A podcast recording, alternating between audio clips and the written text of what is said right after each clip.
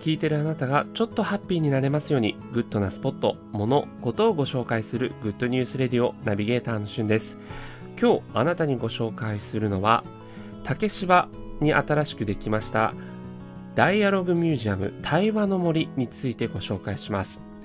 こちらは、ゆりかもめの竹芝駅、もしくは浜松町駅、大門駅から、えー、徒歩3分から7分圏内にある、アトレ竹芝という新しくできた商業施設の一角にあるミュージアムになっています。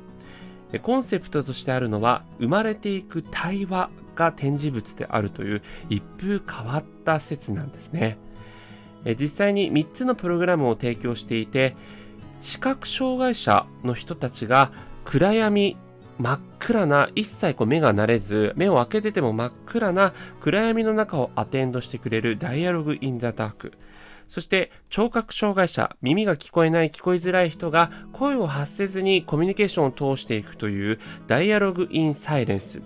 そして2021年に開催予定となっている高齢者の人たちが自分の人生を対話していくというダイアログビズタイム。この3つのプログラムを提供しているのがこのダイアログミュージアム対話の森です。え世代、ハンディキャップ、文化、宗教、民族など世の中を分断しているたくさんのものを出会いと対話によってつなぎ、ダイバーシティを体感していくというコンセプトになっていますので、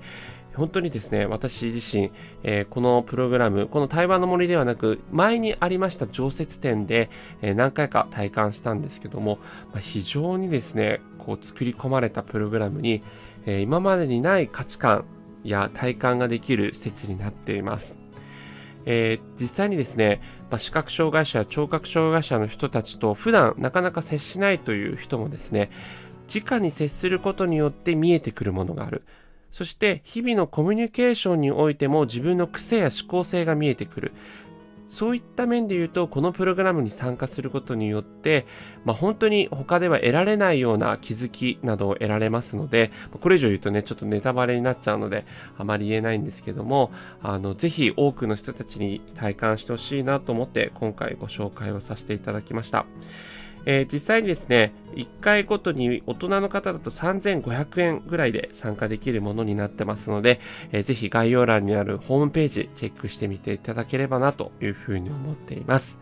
今回はダイアログミュージアム対話の森についてご紹介しました。それではまたお会いしましょう。Have a nice day!